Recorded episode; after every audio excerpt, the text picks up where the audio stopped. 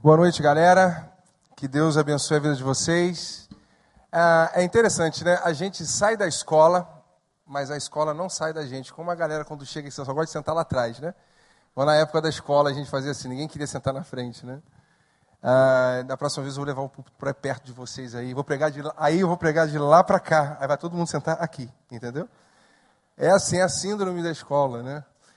Mas, galera, é, esse mês é um mês muito especial, porque é um mês onde nós comemoramos ah, o dia dos nossos pais, né? dos nossos progenitores, os caras que, que são, que por muito tempo foram os nossos heróis, para alguns nem tão heróis assim, ah, para alguns uma baita referência, para outros foram filhos de pais ausentes, ou, ou filhos, ou órfãos de pais vivos, né? E cada um tem a sua, a sua história com o seu pai. E aí, há um tempo atrás, já pensando no Dia dos Pais, em agosto, ah, nada mais oportuno do que a música do Fábio Júnior, né? Que fala da música que ele tem lá do pai. E essa música é muito interessante porque essa música ela fala, ela expressa gratidão, ela expressa arrependimento, uh, ela expressa saudade, uh, ela expressa esperança, ela expressa uh, várias coisas que, que, com certeza, você que ainda é filho, ainda não é pai, você ainda vai saber muitas coisas. Depois que você passar a ser pai, você tiver um filho, você vai compreender melhor o seu pai, você vai compreender melhor o que é ser pai, a importância da figura do pai, a importância dessa figura humana cheia de falhas, mas que precisa ser referencial, precisa ser um facilitador. Então, eu queria pedir aí o Claudinho para colocar uh, esse vídeo. E dentro do que eu falei com você, agora eu não sei qual é a sua história de vida em relação à paternidade. De repente, você experimentou a paternidade não do seu pai, mas de repente do seu avô, do seu tio, ou de repente a sua mãe foi seu pai e sua mãe ao mesmo tempo. Eu não sei qual é a sua, é história de vida, mas a gente vai estar falando um pouquinho sobre isso. E eu gostaria de passar esse vídeo do Fábio Júnior cantando essa canção e que você refletisse nessa letra e percebesse algumas expressões uh, do autor nessa canção. Pai Pode ser que daqui a algum tempo haja tempo pra gente ser mais. Muito mais que dos grandes amigos.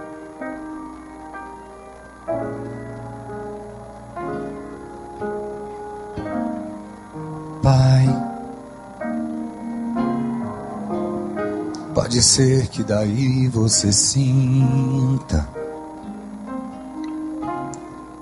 qualquer coisa entre esses vinte ou trinta longos anos em busca de paz.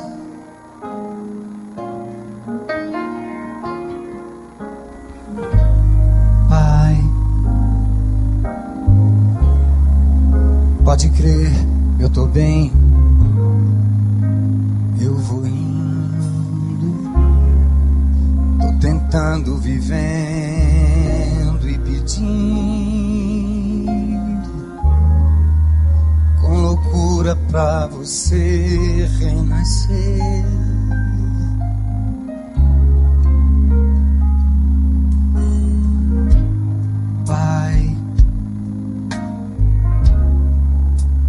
Eu não faço questão de ser tudo.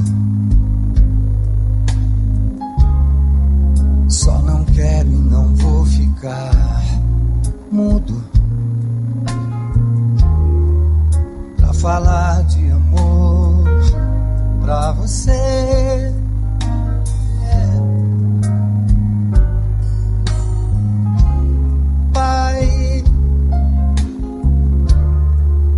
Senta aqui que o jantar tá na mesa. Fala um pouco, tua voz tá tão presa. Nos ensine esse jogo da vida. Onde a vida só paga pra ver.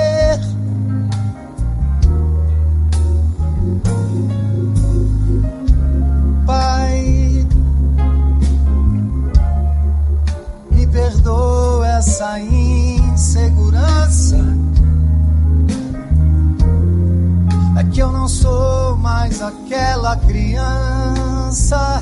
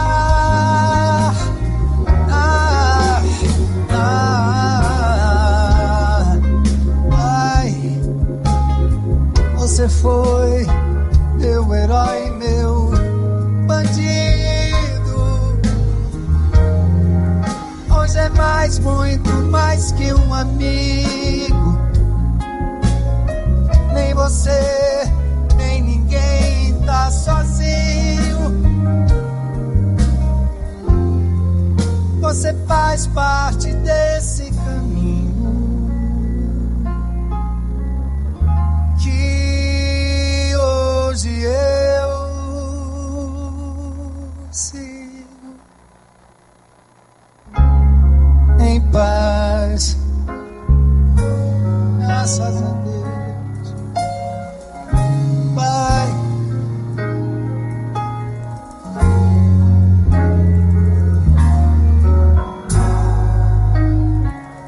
Pai. Vamos orar. Deus, nós te agradecemos porque o teu Espírito Santo fala através das pessoas mais improváveis ao nosso, nosso ponto- dentro do nosso ponto de vista. E que a letra dessa canção ecoe, ó Deus, dentro dos nossos corações e jorre para fora, Senhor, questões que precisam ser resolvidas em nossa vida, feridas que estão abertas,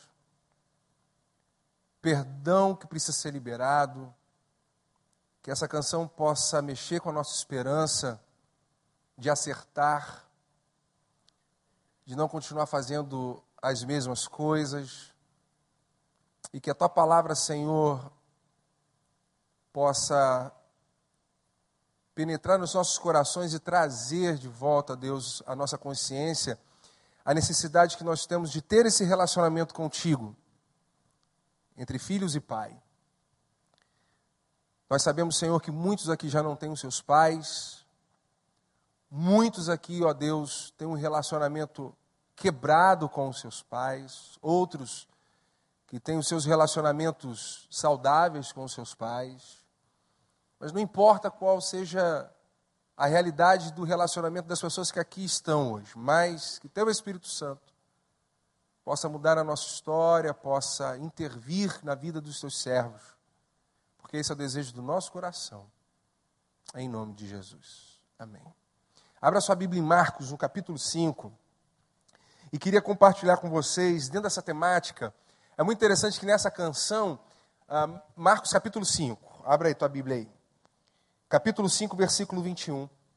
Ah, e essa canção, e eu escolhi um trecho que diz que, pai, eu estou bem, eu estou indo, estou vivendo e pedindo para você renascer, né? Essa figura do pai Quando a gente fala em pai, a gente pensa. O que, que a gente pensa quando a gente fala em pai? A gente pensa em aquele cara que é o nosso refúgio, aquele cara que eu sei que eu posso contar com ele, aquele cara que não vai me julgar, aquele cara que cuida de mim, aquele cara que me colocou no mundo e me ajudou, obviamente, a chegar no mundo, que foi o meu provedor, uh, aquele que me ensinou sobre o respeito, sobre o amor. Essa é a figura que a gente tem pelo menos que a gente tem como referencial de alguns valores e alguns princípios da nossa vida, né? E eu costumo resumir dizendo o seguinte: pai, teve uma vez uh, que aconteceu uma situação muito complicada na minha vida. Eu, eu precisava falar com meu pai. Meu pai ainda é vivo, uma figura. Vocês precisam conhecer. Um dia eu vou trazer eles aqui, ele aqui. Uma figura, uma figura, uma figura. Uh, e aí eu passando por um problema muito sério, assim, existencial, com uma crise muito forte, colocando em xeque a existência de Deus, se isso tudo era verdade, se valeria a pena continuar essa vida é, missionária, eclesiástica, vendo todos os meus amigos fazendo outras coisas e eu no seminário, né, e vendo outras coisas sendo realizadas nas vidas dos outros amigos que eu até sonhei para mim também. Mas no meio do caminho Deus me chamou para outra coisa. E eu com muita crise e tal, eu liguei para meu pai e falei, cara, você está onde? E eu até costumo dizer que meu pai é um disque bíblia. Toda vez que eu não eu sou ruim para caramba para decorar, né? Até meu professor de seminário dizia que bom pastor é aquele que decora o nome da ovelha e o versículo. Eu falei, cara, eu nunca vou ser um bom pastor que eu tenho dificuldade de decorar. Até agora eu já decorei 135 nomes e sobrenomes aqui da minha juventude. Isso é milagre. Decorado lá no telefone. Fulano de tal, fulano de tal, fulano de tal. Às vezes até converso com as pessoas falando o primeiro nome e um sobrenome para poder exercitar. Mas eu tenho. Agora eu tenho uma memória fotográfica muito boa, muito boa. Mas nome realmente e versículo fica complicado. Sei que está lá, mas fica complicado. Aí muitas vezes eu não sei, eu ligo para ele. Eu falo, meu pai, ó, estou querendo caçar aquele versículo. Onde está? Ó, está lá, tal, tal, capítulo tal, tal, me ajuda a beça. Aí eu nessa crise fui procurar meu pai. Cheguei lá na casa do meu pai. Ele está sentado lá, sem camisa, shortzinho e tal, vendo televisão. Ele adora ver o Datena, né? Então, Marcelo Rezende, esses caras. Aí depois fica com medo de sair dentro de casa. Óbvio, né? É só, é só desgraça. O cara fica com medo de sair de casa, né? Esses dias ele falou assim, rapaz, eu vou precisar sair de dentro de casa. Eu falei, por quê? Sei lá, se um avião desse cair aqui na minha casa. Eu falei, cara, isso aí já é paranoia, hein? Pelo amor de Deus. Depois de velho, você vai perder a fé, cara? Aí eu lembro que eu vi meu pai sentado. A única coisa que eu fiz foi sentar no colo do meu pai e chorar. Mas eu chorei muito. Muito. Eu só chorava e soluçava. Não sabia, eu não falava e não falei absolutamente nada. Meu pai não perguntou por nada, por quê, o que, que era, meu pai não falou nada, ele simplesmente me abraçou. Só aquele momento dele me abraçar e ali eu chorar, mas eu chorei muito mesmo. Isso é o pai. Eu só chorei com meu pai duas vezes assim, nessa crise existencial, e teve um dia que eu sonhei que ele tinha morrido, eu fiquei desesperado, falei, meu pai morreu, meu pai vai morrer, e eu liguei para ele e falei, cara, eu sonhei que você vai morrer. Ele falou, ah, vou morrer nada. Eu falei, vai, vai morrer. Eu fui lá, chorei. Não, não morre não. Fica comigo. Ele falou, rapaz, você já passou dos 30, hein? Isso é pai. Com todos os defeitos que ele teve. Meu pai. Aquele cara que eu sei que está lá. Que a hora que eu precisar dele, eu estou lá. Para só para sentar no colo dele e chorar. E sento mesmo no colo dele, choro e falo, pai, eu amo, eu amo, porque eu não sei até quando ele vai viver, para eu não sofrer lá na frente, por não dizer para ele o que eu sentia quando eu tive oportunidade, porque eu já vi muita gente amargurada porque teve tantas oportunidades de dizer para o pai, eu amo você, e vamos resolver aqui as nossas questões, mas depois que morre não tem mais como voltar, não tem mais como voltar atrás. Então, eu aproveito cada oportunidade que eu tenho de ligar e dizer: Eu amo você, não morre não, você ainda tem muita coisa para fazer na minha vida ainda, e a gente precisa viver assim. Então, Marcos capítulo 5, versículo 21 em diante diz assim: Jesus voltou para o lado oeste do lago e muitas pessoas foram se encontrar com ele na praia. E um homem chamado Jairo, chefe da sinagoga, foi e se jogou aos pés de Jesus, pedindo com muita insistência: A minha filha está morrendo. Venha comigo e ponha as mãos sobre ela para que sare e viva. E Jesus foi com ele. Uma grande multidão foi junto e o apertava de todos os lados. Versículo 35. Jesus ainda estava falando quando chegaram alguns empregados da casa de Jairo e disseram: Seu Jairo, a menina já morreu. Não incomode mais o mestre. Mas Jesus não se importou com a notícia e disse a Jairo: Não tenha medo, tenha fé. Jesus deixou que fossem com ele Pedro e os irmãos Tiago e João e ninguém mais. Quando entraram na casa de Jairo, Jesus encontrou ali uma confusão geral e todos chorando alto e gritando. Então ele disse: porque tanto choro e tanta confusão? A menina não morreu, ela está dormindo. Então eles começaram a rir dele.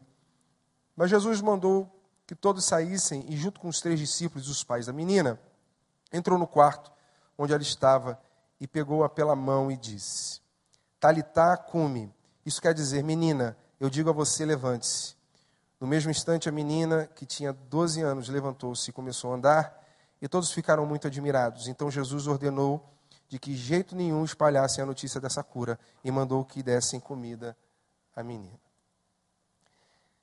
A gente aqui, quantos ainda não são pais, são apenas filhos? Levante a mão aí.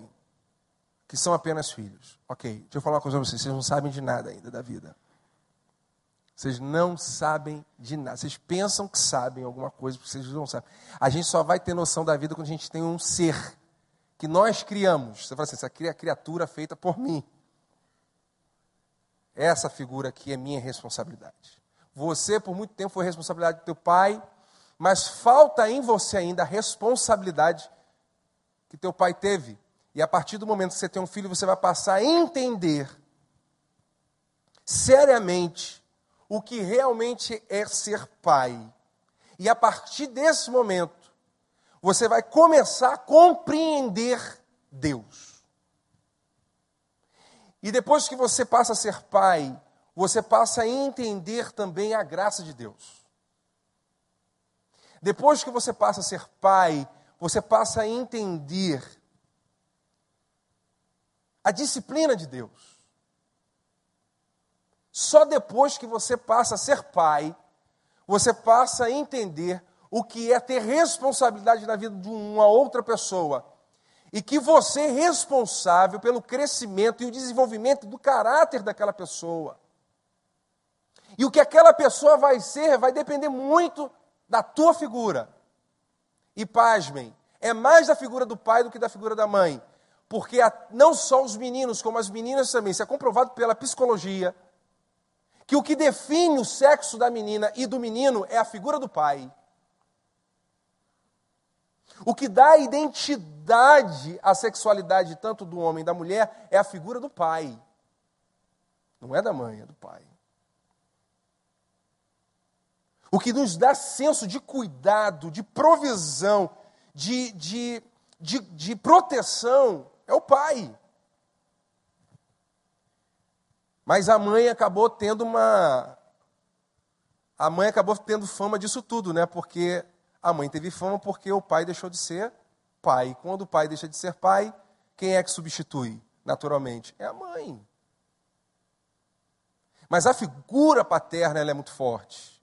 Então eu quero chamar vocês a atenção desse texto, que tem tudo a ver com a figura do Fábio Júnior, porque o Fábio Júnior, por muito tempo, cantou essa canção olhando para a figura do pai, mas muito dessa canção é como se ele tivesse entendendo que agora a responsabilidade é dele, não mais do seu pai, porque agora ele tem filhos. E quero trazer você para essa reflexão, para você entender simplesmente o amor de Deus pela tua vida.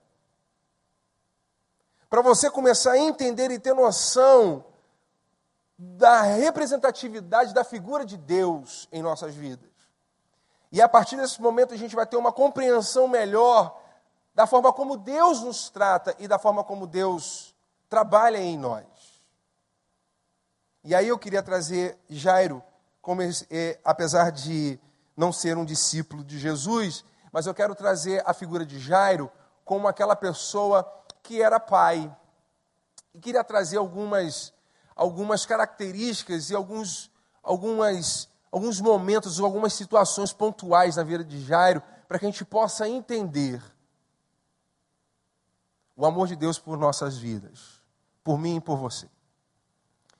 É interessante que nesse texto começa, Jesus está lá atendendo a multidão, e de repente chega o chefe da sinagoga. Esse cara também era mestre, esse cara também era um rabino, esse cara também era uma autoridade espiritual. Mas chegou um momento na vida dele que ele entendeu que sozinho ele não podia se bastar. Sabe, você conhece alguém assim? Que são pessoas que não, não precisam, parecem não, parecem não precisar de ninguém. Tipo assim, eu mesmo me basto. Eu não preciso de ninguém. Mas não existe isso de eu não precisar de ninguém. Eu não precisar de ninguém, eu estou teimando contra a própria natureza, porque nós fomos feitos interdependentes um dos outros. O mundo ele é redondo. Talvez hoje você em não querer depender ou precisar de alguém. Mas amanhã você vai precisar de alguém. E hoje eu tenho uma, uma, um exemplo na minha família de uma pessoa que hoje é, tá com 86 anos, foi uma pessoa que maltratou muitas pessoas, muitas pessoas quando era, quando era mais nova, desprezou muita gente, excluiu tantas outras pessoas, e a pessoa que ela mais maltratou ao ponto de negar comida, ao ponto de negar moradia, ao ponto de simplesmente por maldade de ver todos os sobrinhos indo andar de iate, porque ela foi de família rica e é de família rica, e a sobrinha no qual ela maltratou querer andar também, ela falou assim: vai todo mundo menos você. Por que, eu? Porque eu não gosto de você. E uma criança de 8 anos ouvir isso é traumático, no mínimo. E é justamente essa criança que foi maltratada por essa mulher é que hoje é responsável por cuidar dessa mulher. Essa mulher hoje não tem mais marido, não tem filhos, o único filho que ela tem está extrema, extremamente dependente das drogas, não tem condições de cuidar da sua mãe. A gente está até tentando trazer ele aqui no Celebrando a Recuperação e está difícil. E ela justamente caiu nas mãos daquela pessoa a quem ela tanto maltratou. E ela dizia, não só com a sua voz, mas também com a sua, com a sua vida e com o seu comportamento, de que ela não ia precisar de ninguém e de que ela não precisava de ninguém, mas a vida deu voltas. É muito interessante, a gente está falando aqui de encontrar Deus no MPB, a gente pega, eu gosto de pegar algumas, algumas, alguns versículos bíblicos que não são versículos bíblicos. Exemplo, é, a vingança nunca é plena, mata a alma e envenena. É um versículo bíblico. Ou não? Não deixa de ser. Você sabe quem proferiu essa palavra? Né? Você que já foi criança um dia sabe disso. Inclusive, eu até escrevi um texto sobre isso que vai sair na revista Elos aí, uh, sobre esse texto do profeta Madruga que a gente está falando aqui. É, mas teve uma vez que eu ouvi o Sérgio Malandro falar, aquele cara só fala besteira, mas um dia, um dia, acho que o Espírito Santo passou e ele, né? um dia ele falou assim, cara, cuidado que a vida é igual uma roda, uma roda gigante. Você hoje está por cima e você cospe para cair o cuspe lá naquela pessoa. Já fez isso na roda gigante? Eu já fiz. Né? de você estar em cima sem você cuspir na pessoa que era de baixo. Ele falou assim, cara, e foi a maior verdade que o Sérgio Malandro disse, cara, cuidado na hora de você cuspir, porque uma hora você vai estar embaixo e as pessoas vão cagar lá de cima em cima de você. E eu falei, cara, é verdade. Porque a Bíblia diz que tudo que a gente colhe, tudo que a gente planta, a gente colhe 30, 60 e 100 vezes mais. Falei, cara, desculpa eu usar esse termo aí, tá, gente, que eu estou no púlpito santo, né? Então tá, é aquela coisa toda.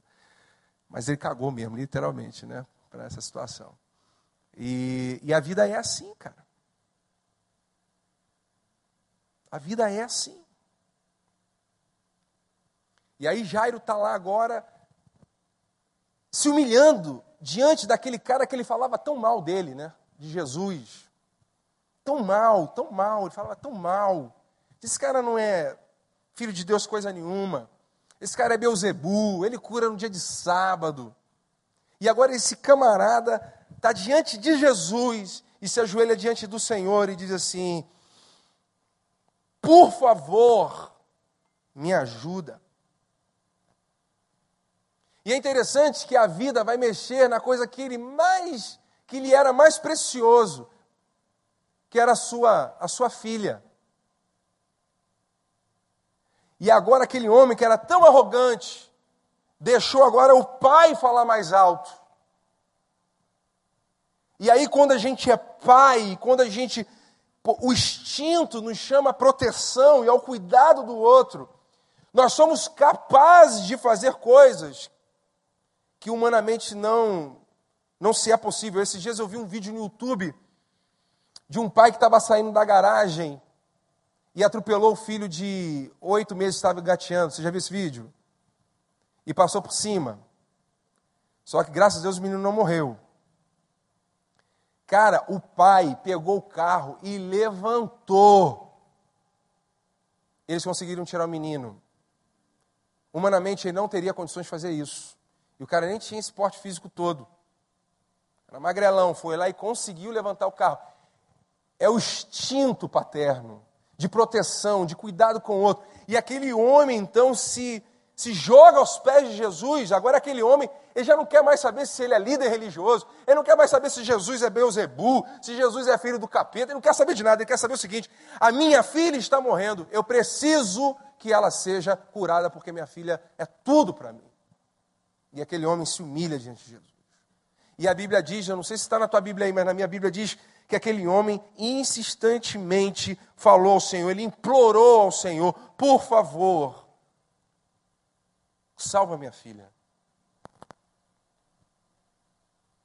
Eu não vou medir esforços para minha filha ser salva. Preste atenção. Eu não vou medir esforços para minha filha ser salva. Eu vou fazer o que for preciso para que ela seja salva é a minha filha, é criação minha, é fruto de um relacionamento de amor, é, é, é, a continuidade do meu legado, da minha história, da história da minha família, daquilo que eu tenho ensinado a ela, dos princípios que eu aprendi com Deus. Ela é a minha continuidade, é a pessoa que eu amo, herança do Senhor. Isso me remete a quem? Isso nos remete a quem? A Deus. João 3,16 foi a mesma coisa que Deus fez por mim e por você. A Bíblia diz que o homem estava fadado a ir para o inferno. Era o fim do homem. E Deus, ele entra com providência e intervém na, na, na, humanidade e dá aquilo que era mais precioso que ele tinha, que era o único filho dele, por todos os outros filhos que ele tinha. Por aqueles filhos que ainda não tinham nem nascido, como eu e você que iríamos nascer dois mil anos depois. E nesse ato de amor insano, Deus sacrifica o que ele tem mais de importante por aquilo que era importante para ele, eu e você. Somente um pai amoroso, com esse senso de proteção, um pai que realmente sabe o que é amor e sabe que o filho é a continuidade de si, dos seus princípios, da sua, dos seus conceitos e dos seus valores, poderia se sacrificar ao ponto de dizer: Não, não quero que minha filha morra, que morra eu, e não a minha filha. Mas aquele homem se humilhou, porque ele estava na condição de pai. E foi assim que Deus fez por mim e por você. Ele se humilha. Ele é Deus, ele não precisava disso. Mas Deus também se humilhou. E a Bíblia diz que como é que Deus se humilhou? Ele se humilhou se esvaziando de si, de toda a sua glória, de todo o seu poder, e se fez um como eu e você. Esse homem se humilha diante de Jesus e pede. Jesus olhando aquele homem, a dor daquele pai, a disposição daquele pai, a disponibilidade que aquele pai tinha de até trocar a sua vida pela vida da sua filha. Jesus então diz para ele assim: Não, eu vou com você. Pode contar comigo. Mas acontece uma coisa muito interessante. até Jesus realizar a obra na vida da filha de Jairo, é que quando Jesus topa ir com ele, a Bíblia diz que havia uma multidão, e a multidão era grande, que exprimia Jesus. E Jesus indo até a filha de Jairo, ele não conseguia, ele, teve um momento que ele teve que parar, porque a multidão era muito grande. E aí começa outra história, a história daquela mulher que tinha um fluxo de sangue, que tinha uma hemorragia interna. Ela, ela, ela vivia é, é, é, menstruada, 20 anos, mais 20 anos, uma menstruação sem parar. E aquela mulher era vista como uma mulher impura, com uma mulher maldita, uma mulher que perdeu tudo, inclusive a sua família, por causa dessa doença. E aí Jesus para ainda para falar com aquela mulher, Jesus para ainda para ministrar o coração daquela mulher. Eu fico imaginando Jairo. Acho que Jesus não entendeu. A minha filha está morrendo. Não há tempo de você cuidar de outra pessoa, não há tempo de você ministrar o coração de ninguém, não há tempo de você continuar, a gente precisa ir correndo para lá. Eu fico imaginando aquele pai, aquele desespero daquele pai. Até que Jesus termina de ministrar na vida daquela mulher, e aí chega a notícia de que a filha dele então tinha morrido. O mundo caiu para a vida daquele pai. O mundo desabou. Esses dias eu estava vendo na televisão vários pais palestinos com seus filhos com seus filhos mortos no colo. Eu vi essa cena, sem nada, sem pano na cabeça, assim, menino morto, assim, vi duas cenas assim. É interessante que para cada um judeu são milhões de palestinos, né? 100 palestinos, né?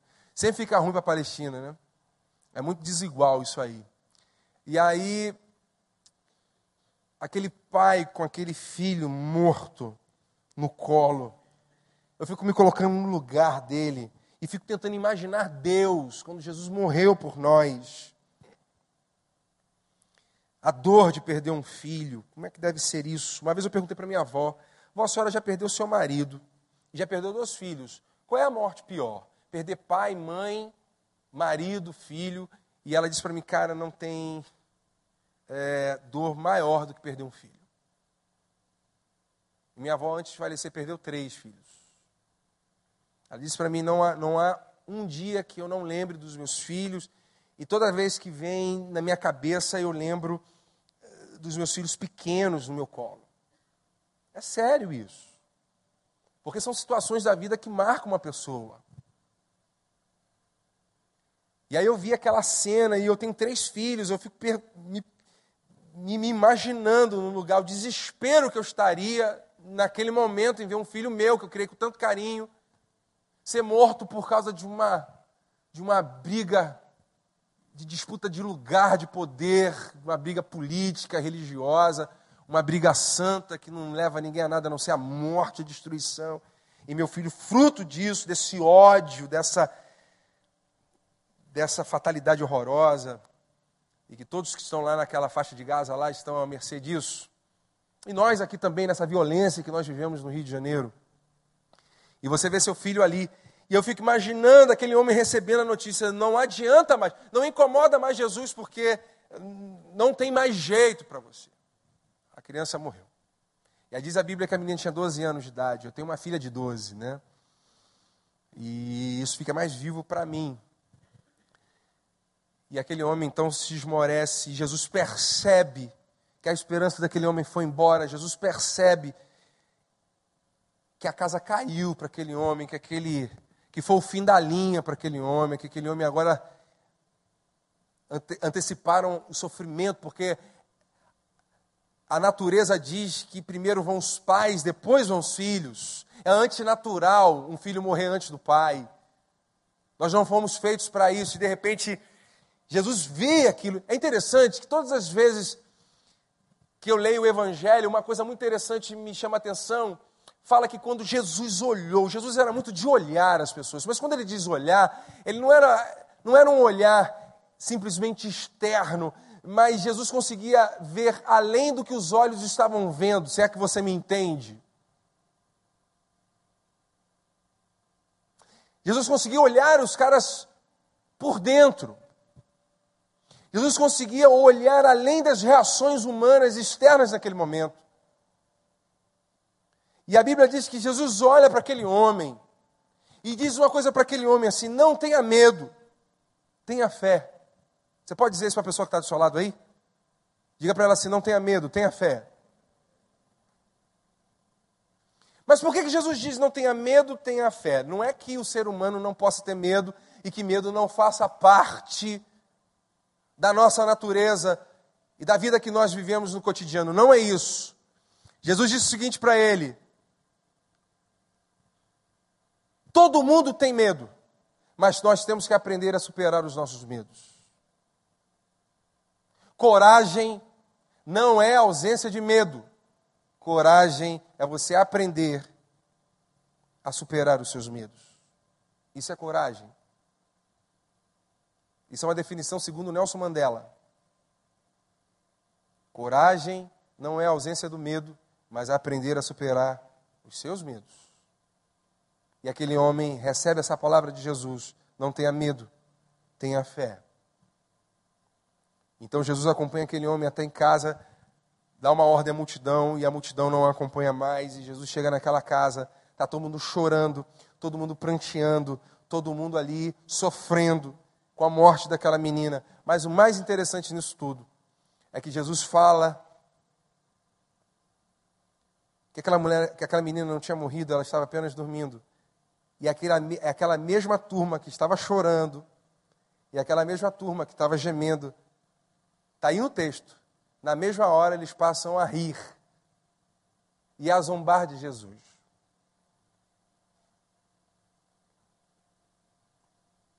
Uma coisa muito evidente que eu vi na vida dos meus pais, eu vivi do meu pai e vi isso na minha vida. A minha casa, por meu pai ser pastor, a minha casa vivia cheia de gente. Você já passou por essa experiência? A sua casa era uma casa cheia de gente? A minha era. Era missionário de tudo quanto era lugar do mundo, estava na minha casa. É impressionante, a gente, cada dia que a gente acordava tinha uma pessoa diferente lá em casa. E às vezes falando línguas que a gente nem entendia.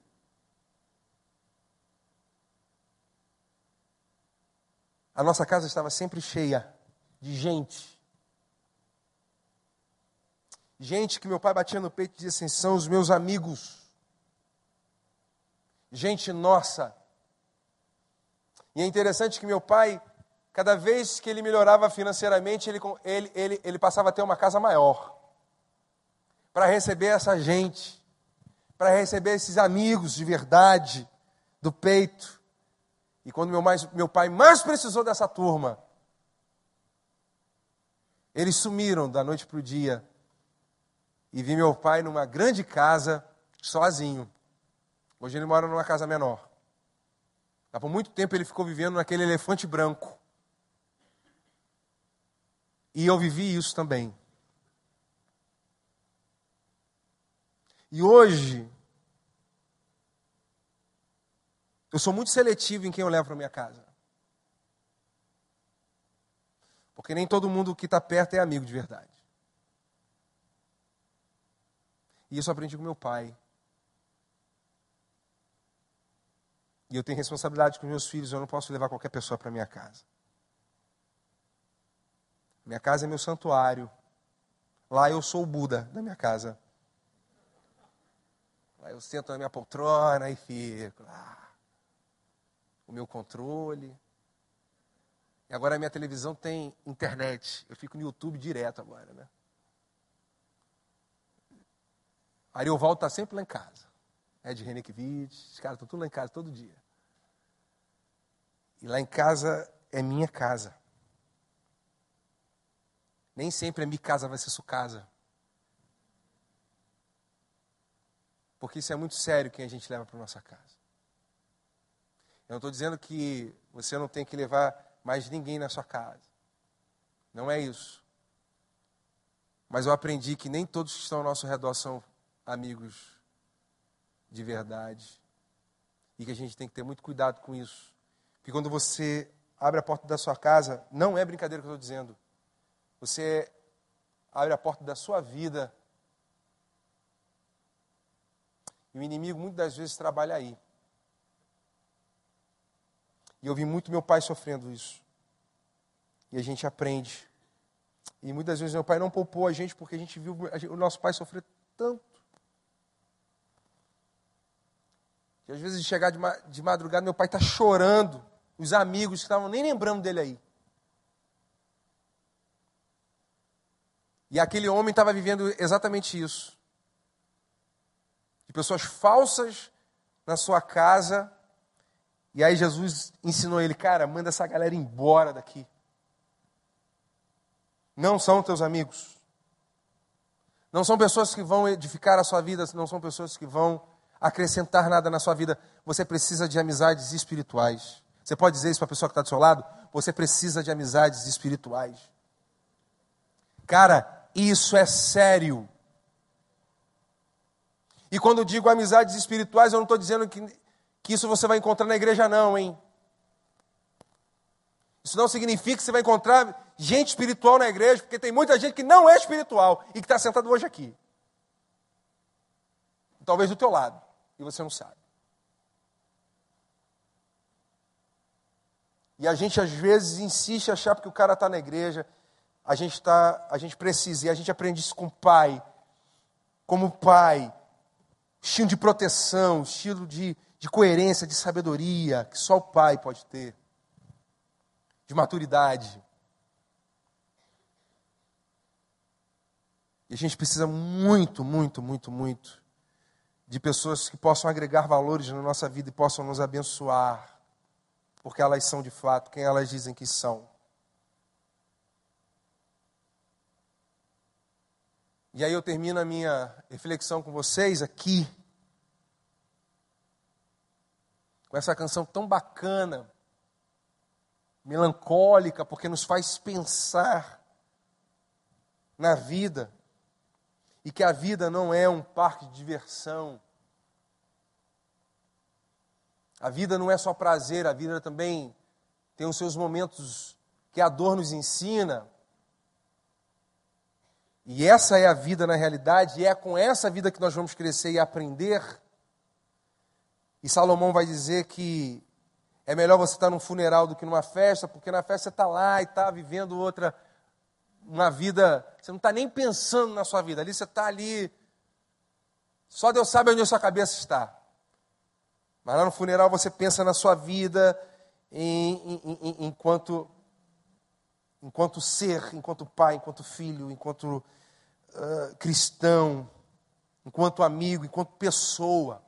Não estou dizendo para você trocar todas as suas festas para que agora você vai viver agora no, cemitério, não é isso. Porque meu pai agora está nessa vibe. Fizeram aniversário para meu pai agora em novembro do ano passado. Meu pai está na deprê, né? Está sem amigo, está na deprê. Aí ele falou assim, eu não sei porque... Aí a festa está linda, fizeram uma surpresa para ele. Ele falou assim, ah, eu não sei porque vocês estão aí fazendo festa para mim. Eu não estou pensando nisso mais não, eu estou pensando na morte. Pô, a igreja ficou assim, né? Meu Deus, nosso pastor. Aí ele começou a falar de morte. Aí começou a falar que, segundo Salomão, a mulher é pior do que a morte. Não, porque tá mesmo, Salomão fala isso, tá? Não é dele não, isso não é meu pai que fala não, Salomão. O pai só tem o, a maluquice de, repri, de, de, de reprisar isso, de continuar falando sobre isso aí. E falando que a mulher é pior do que a morte, que os filhos é pura morte. E agora o negócio dele é morte. Eu falei, caramba, que papo sinistro. O cara tá aí, vida. Eu falei, cara, você tá vivo. Daí ele falou, já morri. Eu falei, caraca. Aí com o maluco não se, né? A gente deixa para lá. Então vamos lá, pai, você tá aí, senta aí, vamos conversar e tal. A gente tem que entender, irmãos, que mesmo que você não seja pai, hoje, mas já passou do tempo de você ter responsabilidade com a vida. Já passou do tempo.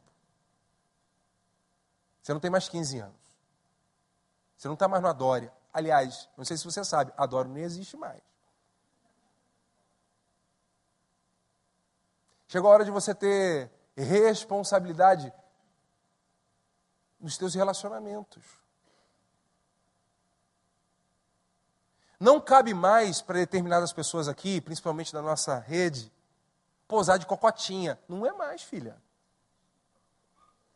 Você não é uma cocota, não. Não sei quem te enganou. E nem para os meninos acharem que é cocoto, que também não é não. Tem uns camaradas aqui, cara, que já estão chegando aos 80 anos de idade. E acha que vão chegar as menininhas de 15, ó, passou, filho. Ó, oh, hello, ó, passou. E aí o camarada acha que é o cara. Meu irmão, ninguém te falou, né? Eu vou falar. Já que seu pai não falou, eu vou falar. Filho, passou teu tempo. Bicho. O Serginho hoje está completando 17 anos de idade. Não está aqui, está com a namorada em algum lugar aí, só Jesus sabe. Está lá no downtown. Liberei hoje porque é aniversário. Mas já tem uns caras lá vigiando, né? E me liga, aí pastor, está tudo certo aqui e tal. Aí, meu filho tem 17 anos. Pô, cabe, né? Ele tem 17. Cabe. Os caras que já, já têm 20 anos, 21, 22, acabou, gente, acabou. Chega. Acabou. A gente precisa crescer. O que o Fábio Júnior está querendo dizer nesse, nessa, nessa, nesse vídeo, e o que esse homem aqui, Jairo, está falando, é o seguinte, cara, eu cresci. Fábio Júnior fala isso na canção. Eu cresci.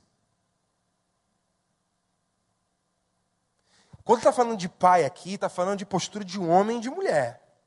De macho e macha. É mulher mesmo. Homem. É gente realmente que tem responsabilidade. Responsabilidade não só nos seus relacionamentos, mas também no seu relacionamento com Deus. Não cabe uma galera aqui da nossa rede, o pastor Vânia está pregando, o cara está conversando e mexendo em WhatsApp dentro do culto, cara. Não cabe isso. Cara, não cabe. Não cabe gente da nossa rede só vir na igreja porque o papai e a mamãe obrigam a vir na igreja. Não cabe isso. Pô, e às vezes eu vejo uns caras, bicho, eu sou mulher, não dava bola para esse cara nunca na minha vida. Está fadado a comer miojo pro resto da vida. Que é a única coisa que o cara vai pegar e vai pegar na casa da mãe. O cara não cresceu. Então, gente, eu estou falando de de vida.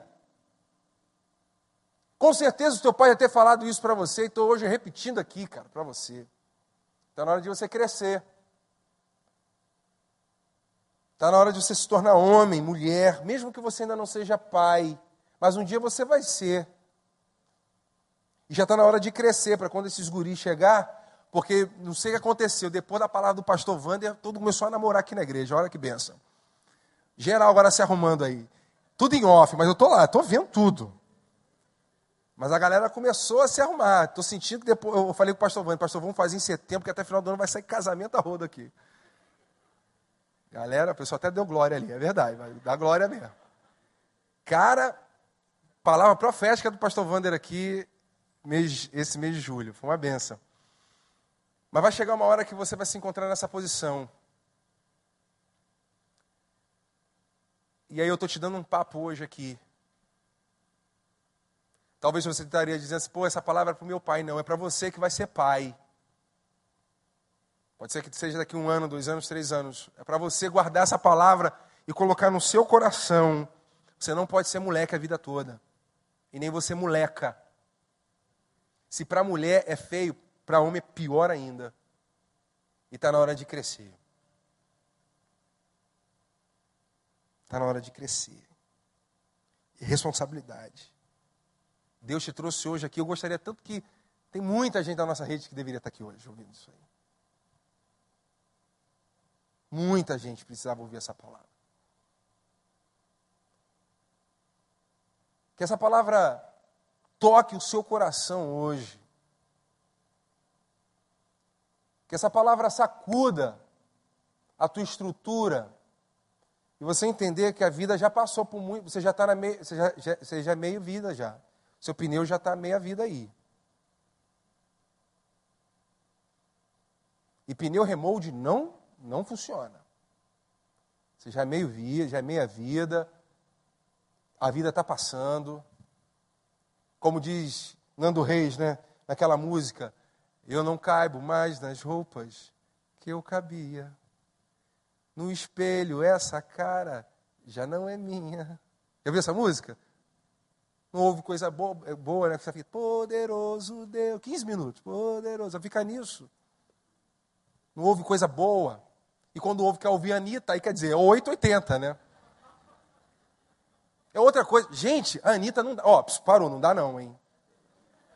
Não sou pastor de turma de ouvir Anitta e Naldo. Naldo, Anitta, não. Na boa, não dá, bicho. Não, não dá, não cabe para essa turma inteligente, não cabe. Tudo bem, né? Igual hoje aqui, o Fernando Tinoco veio por causa do Fábio Júnior, o cara brega. Não estou falando isso, mas. Estou brincando. Tudo bem, você pode não gostar do Roberto Carlos, eu amo, mas a Anitta também não dá. Gente, muita coisa que a gente ouve, na realidade, é o que a gente é, tá? Aí fica no Facebook falando da popozuda, né, que ela é burra, que ela agora mexe na cultura, e você dança lá e alimenta. Isso que eu não entendo. O mesmo cara que mete o pau na mulher lá, lá no Facebook, está lá dançando nas festinhas. Cadê a coerência? Pai passa por isso. Por responsabilidade. Vou cantar uma última musiquinha para você. Cuidado ouvindo no que ouve Cuidado, ouvido, no que ouve. Já ouviu essa música? O Salvador do céu está olhando para você. Cuidado, ouvido, no que ouve. Já ouviu essa música? Pô, tu não aprendeu? Até hoje.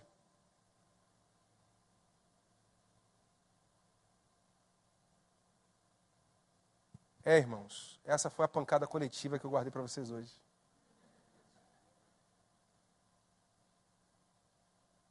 Tem pessoas que falam assim, poxa, pastor, no gabinete você é tão tranquilo. Mas coletivamente eu falei, para não ficar uma coisa pessoal, né? Então vamos bater direito. Mas não é só música. É conversinha fiada também, que não edifica. Tem papinho que eu passo, eu escuto, eu falo assim, cara, se eu parar aqui, o couro vai comer. E é interessante que você passa a semana toda preparando um sermão, pedindo a Deus, Senhor, revela como é difícil receber um sermão. Senhor, revela um sermão para essa turma, meu Pai. Algo que fale comigo primeiro, depois passar para essa galera. Aí Deus dá o sermão para você. Você vem, prega. Termina o culto. A gente vai para aquela varandinha ali, para o hall. E a galera, em cinco minutos, depois de uma hora e meia, eles esquecem tudo que foi falado. Aí começa papinho torto. Eu falei assim, cara, será que essa pessoa não ouviu a palavra de Deus hoje? Será que essa pessoa não entendeu o que o Espírito Santo de Deus estava dizendo? Será que a pessoa não, não se colocou que ela não. Isso aqui não é a NUT, isso aqui é a igreja do Senhor, pô. Será que a pessoa que não entendeu que isso aqui não é o balada mix, isso aqui é. Isso aqui é outra coisa? Será que a pessoa não entendeu que isso aqui é uma parada séria e que nós estamos reunidos aqui, o Espírito Santo de Deus está entre nós, porque a Bíblia diz que onde estiverem dois ou três reunidos no nome do Senhor, Ele estaria presente. Será que você não percebeu que Deus está entre nós? E se Deus está entre nós, como é que eu posso, na presença desse Deus Santo, continuar falando coisas que não edificam? Ele está presente. Como é que eu vou continuar falando papinho? E aí, eu ouço uma palavra de um cara que perdeu a filha, coisa séria. O cara se humilhou diante de Jesus, daquele que ele falava mal. E o cara se humilha. E o cara sofre. Deus também passou por esse sofrimento. E a gente está falando aqui. E a pessoa não entende que Deus está falando. Não sou eu que estou dizendo aqui. É Deus, é a palavra de Deus. Chegou a hora de você ouvir. E as pessoas falam assim, pô, pastor Gustavo, eu quero ser ovelha do pastor Gustavo. Pastor Gustavo deixa tudo. Meu irmão, eu vou, vou proibir você de fazer alguma coisa? O problema é teu, a vida é tua. Não sou teu pai, pô. Não sou teu guru. Às vezes as pessoas se confundem, para chegar no gabinete, aí pastor, joga búzios aí para ver se eu vou ganhar alguma coisa. Que maluco? Jogar tarô para você? Que isso? Decidir o que você vai fazer da sua vida, faça você, filho, não vem não. Pelo amor de Deus, irmãos, sério. Depois ouve essa música de novo. depois de tudo que foi falado aqui, ouça essa música de novo. E deixa o Fábio Júnior ministrar no teu coração.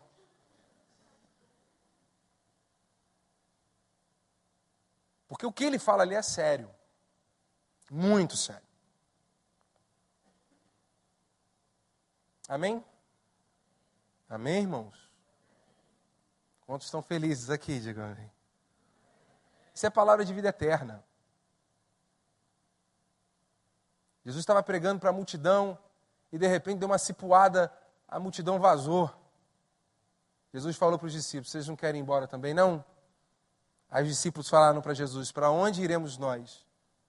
Se só tu tens palavras de vida eterna. A palavra de vida eterna não é aquilo que a gente quer ouvir, mas aquilo que a gente precisa ouvir. E essa juventude aqui precisa ouvir tanta coisa. Eu preciso ouvir tanta coisa, você precisa ouvir tanta coisa. Aliás, a juventude dessa igreja precisa ouvir muita coisa. Porque eu, me, eu percebo que a juventude dessa igreja aqui, infelizmente, ou vai para um meio de santidade louca, que não pode nada, nem respirar não pode, que é pecado. E a outra que respira demais e quer respirar onde não tem que respirar. Não acredito na lei, acredito na graça. Amém? Quantos acreditam na lei, diga amém. Quantos acreditam na graça, diga amém. É graça de Deus. Tudo é pela graça. Vamos ficar de pé? Se é o que você consegue. Diz uma música do Matos Nascimento assim: que a vitória vai chorando, geme e chora. Mas eu quero dizer para vocês que eu não odeio vocês, não. Eu amo vocês pra caramba. Porque eu poderia. Estou numa igreja, a maior, maior igreja da cidade, uma igreja bacana, num lugar onde é classe média alta eu podia ficar aqui contando Mickey Mouse e Pato Donald para vocês. Poderia aqui fazendo um montão de coisa maneira com vocês e tal, e não mexer em determinadas áreas que precisam ser mexidas, e deixar você ir embora do jeito que você chegou.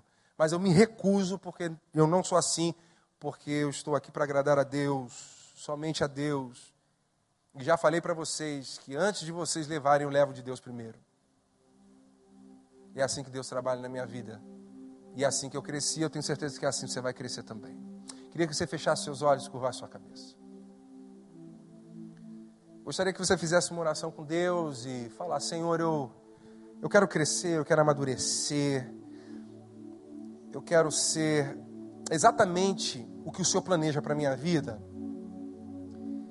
E quero levar as coisas mais a sério.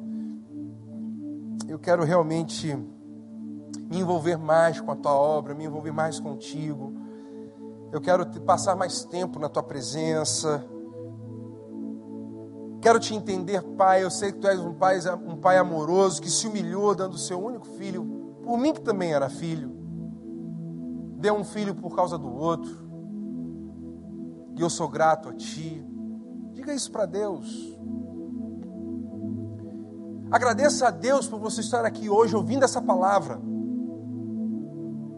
que talvez hoje você poderia estar em outro lugar, ouvindo coisas que não te edificariam, nem te levaria para uma consciência e nem fazer você pensar, mas Deus te trouxe aqui para que você pensasse no que Deus tem para você e nas propostas que o mundo te oferece, que vão distanciar você de quem você realmente é e te levar para um lugar que você vai se perceber tão longe de você mesmo e daquilo que Deus gostaria que você fosse. Mas você está aqui, trazido pelo teu Espírito Santo, pelo Espírito Santo de Deus, para ouvir essa palavra, para que essa palavra realmente mude a sua vida, norteie a sua vida e que você decida a partir de hoje fazer não mais do teu jeito, mas do jeito do Senhor e crescer. Para que um dia, quando você constituir família, você esteja preparado para ser um pai como o Senhor Deus tem sido para a sua vida. Um pai pronto, uma mãe pronta para cuidar e ajustar e desenvolver o caráter dos seus filhos. E você que tem filhos, que ainda tem filhos pequenos, ainda dá tempo de você fazer alguma coisa pelos seus filhos. Ou você que tem filhos maiores, Você ore ao Senhor e peça graça a Deus para que o Senhor toque o coração dos seus filhos. Para você que ainda não tem filho, que você ore a Deus e diga: Senhor, eu sei, ó Deus, que o meu futuro está nas tuas mãos, mas que eu seja, quando esse dia chegar, que eu seja realmente um pai amoroso, um pai realmente que sabe desenvolver e deixar o legado para os seus filhos. Pai, muito obrigado por estar aqui nessa noite. Obrigado pelo privilégio de ministrar o coração dessa turma, dessa turma bacana, essa turma jovem, que tem os seus erros, mas também tem um potencial, Senhor, tão grande de acertar e tão grande de ser diferente. E de tão grande, ó Deus, de ser aquilo que o Senhor quer que ele seja. E nessa esperança e nessa fé, Senhor, nós oramos a Ti nessa noite. Oramos a Ti em nome de Jesus. Amém e amém.